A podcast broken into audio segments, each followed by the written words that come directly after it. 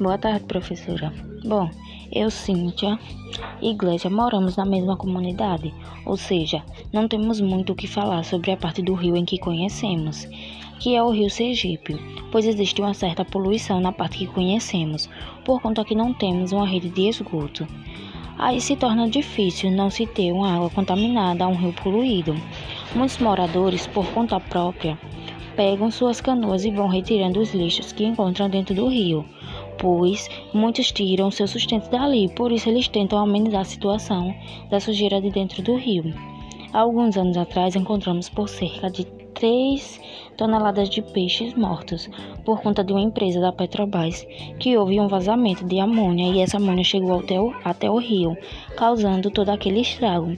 Além do dano ambiental, o acidente prejudicou cerca de 700 famílias da região que vivem de pesca.